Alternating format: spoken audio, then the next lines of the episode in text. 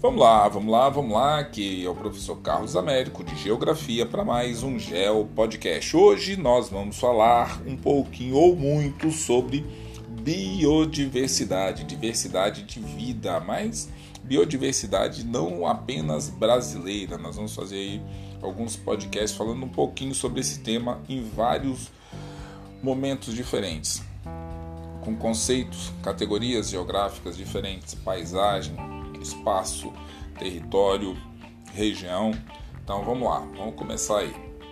Biodiversidade brasileira. O Brasil, vocês vão ouvir muito isso, é um país de proporções continentais, com mais de 8 milhões de quilômetros quadrados, ocupa quase a metade da América do Sul e abarca várias zonas climáticas, como tropical, úmido ao norte, o semiárido no nordeste, as áreas temperadas ao sul, mas não é porque tem essa variedade climática que não vão ocorrer outros processos que vão influenciar na biodiversidade. As zonas climáticas serão um dos fatores mais importantes, mas outros também vão contribuir para que essa diversidade ocorra. Então é muito comum o aluno pensar ah, só os mapas de zona térmica, e claro que vocês sabem que eu gosto muito do mapa de zonas térmicas para determinar biomas, tal, zonas biogeográficas, mas mesmo assim é importante ter esse distanciamento aí, que são vários, não apenas o clima influencia. Então vamos lá. Evidentemente, essas diferenças climáticas levam a grandes variações ecológicas, formando zonas biogeográficas ou até mesmo biomas bem diferentes. Quais são esses benditos biomas, Carlos? Pois bem, nós temos a floresta amazônica, a maior floresta tropical úmida do mundo, uma das maiores, porque nós sabemos que aí o processo de queimada e desmatamento tem sido muito intenso na floresta amazônica, então daqui a pouco não sei se vai continuar perdurando com esse título. Nós temos o Pantanal Mato Grossense, a maior planície inundável brasileira, o Cerrado de savanas e bosques, a Caatinga de florestas semiáridas, os campos dos pampas na parte subtropical, a floresta tropical pluvial de Mata Atlântica que você vem aí pegando em boa parte do litoral brasileiro, então tem bastante variedade aí. O clima influencia, correntes marítimas, relevo, uma série de situações vão ajudar ou não a questão da biodiversidade. Além disso, o Brasil possui uma costa marinha de aproximadamente mais de 3 milhões de quilômetros quadrados, que inclui ecossistemas como recife de corais, dunas, manguezais, lagoas, estuários e pântanos. Então isso daí dá uma diversidade de ecossistemas imensos. A variedade de biomas reflete a enorme riqueza da nossa, a, da nossa flora e da nossa fauna. Peraí, Carlos, mas só a fauna e a flora são ricos? Calma aí, vamos seguindo, porque inicialmente, quando vai se falar de é, biodiversidade, todo mundo foca muito na flora e na fauna, mas será que são só eles que dão essa tônica? Então vamos lá. O Brasil abriga a maior biodiversidade do planeta. Opa, vamos dar umas paradas depois.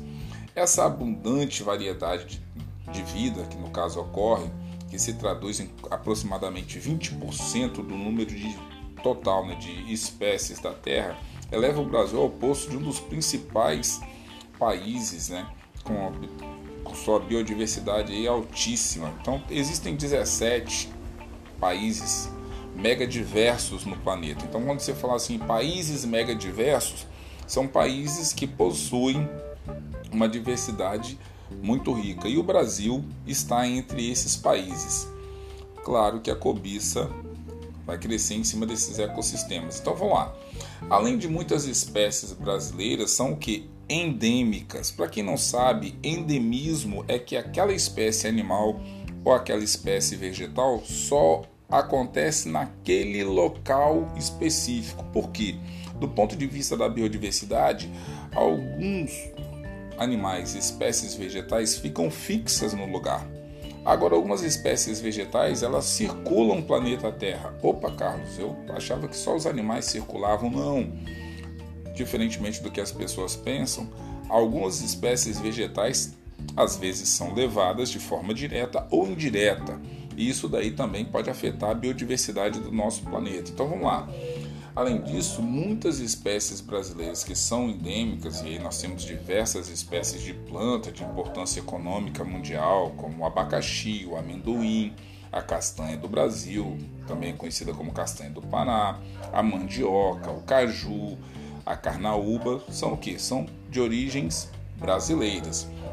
Mas não é só.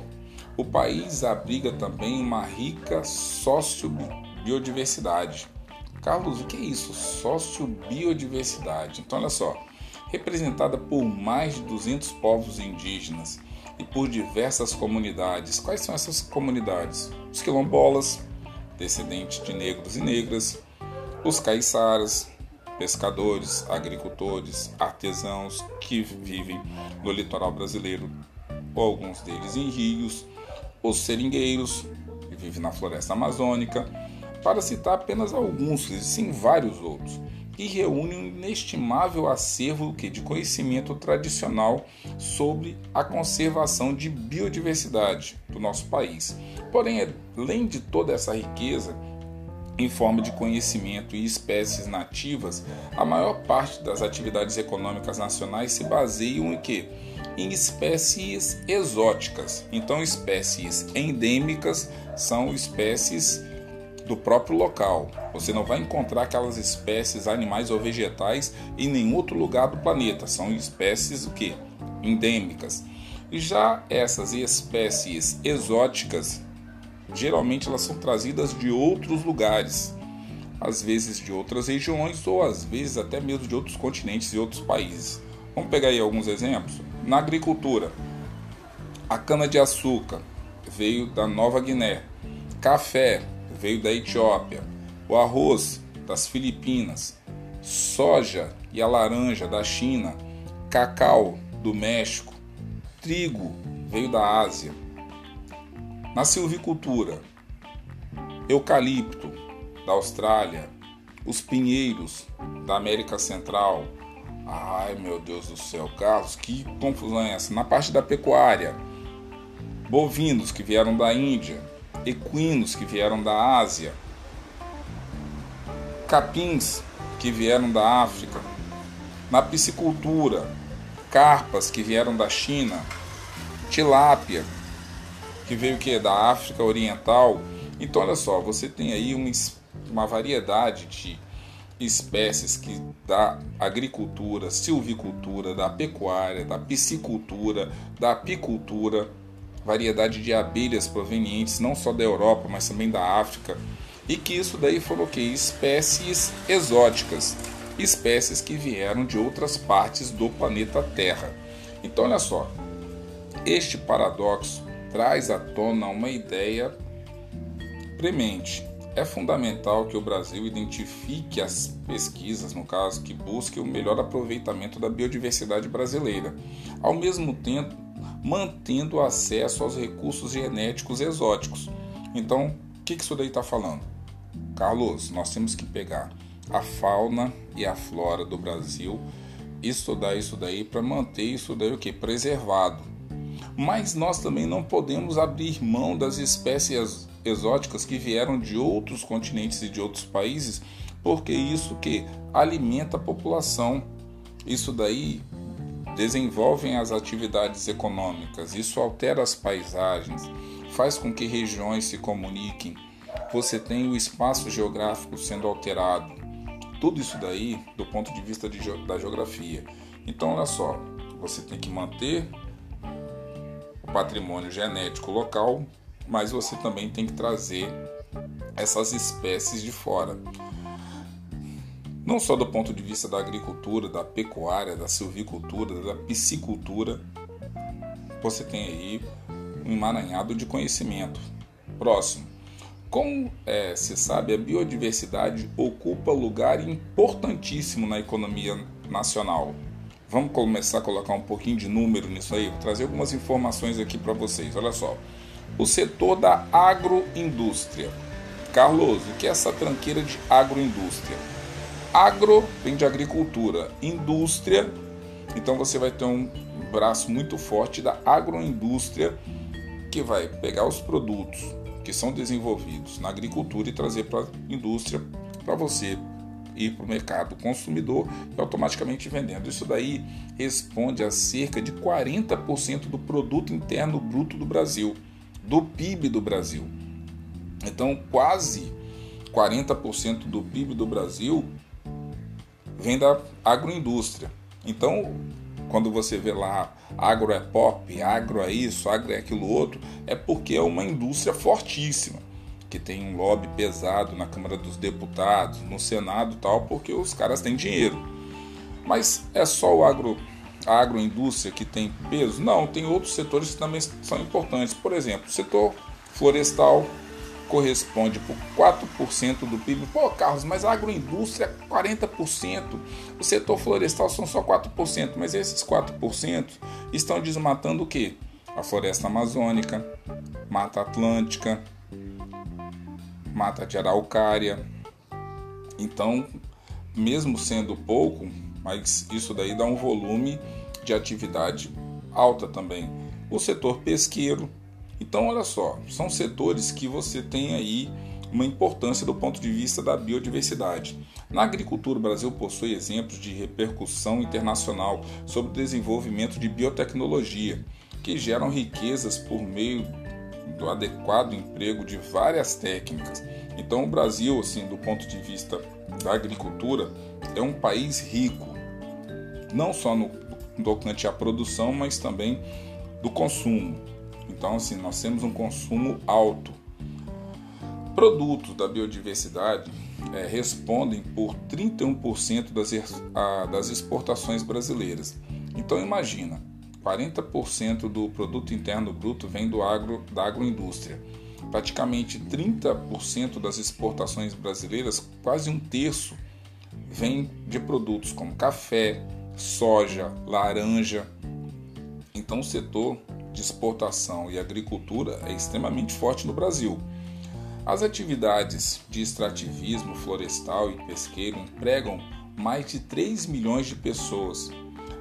A biomassa vegetal, incluindo, no caso, o etanol da cana-de-açúcar e a lenha e o carvão derivados das florestas nativas e das florestas plantadas, é, respondem por aproximadamente 30% da matriz de energia nacional. Em determinadas regiões, como praticamente no Nordeste do Brasil, é, atendem a mais da metade da demanda da energia industrial e residencial. Então tem um impacto aí extremamente grande que nós precisamos pensar. Imagina se você for pegar essa biomassa vegetal e for retirar do Brasil. É, você vai deixar aí uma série de pessoas em várias regiões do Brasil sem ter como tocar sua vida, o seu dia a dia. Além disso, grande parte da população brasileira faz uso de plantas medicinais para tratar seus problemas de saúde. Então, assim, a biodiversidade do ponto de vista de produtos oriundos da flora é muito alto. Por tudo isso, o valor da biodiversidade é incalculável. Então, tem um valor aí que não é só ambiental, mas é também cultural dentro do ponto de vista da biodiversidade. Sua redução promete é, desculpa, a sua redução compromete, no caso, a sustentabilidade do meio ambiente. Então, olha só, se você começa a produzir e a retirar muitos produtos da natureza, isso daí pode comprometer a sustentabilidade de vários povos, não só da fauna e da flora, ok? Então, só, sua conservação e o uso é, sustentável resultam o que? Num incalculável benefício para a humanidade.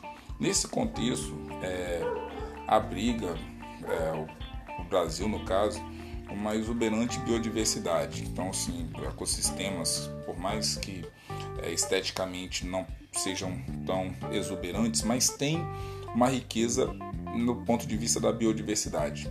Mas o que é biodiversidade? Então vamos tentar entender isso daí para fechar aqui. A biodiversidade é a exuberância da vida no nosso planeta. Então, ciclo aparentemente interminável entre vida, morte e transformação. A biodiversidade é você, a biodiversidade é o mundo, você é o mundo. O seu corpo contém mais de 100 trilhões de células e está conectado ao planeta por um sistema complexo, infinito e quase insondável. Você compartilha átomos com tudo que existe ao seu redor e no mundo. Então, imagina, se nosso planeta hoje tem aproximadamente 7 bilhões de moradores, mesmo com Covid aí é, exterminando a vida de muitos, olha só a quantidade de vida que existe aí. Então, estima-se que até 100 milhões de diferentes espécies vivas dividam este mundo com você, ainda que menos de 2 milhões sejam conhecidas. A biodiversidade abrange toda a variedade de espécies, flora, fauna, microorganismos. As funções ecológicas é, desempenhadas por esses organismos nos ecossistemas são dos mais variáveis. E as comunidades, os habitats, os ecossistemas formados por eles também têm uma interação muito própria.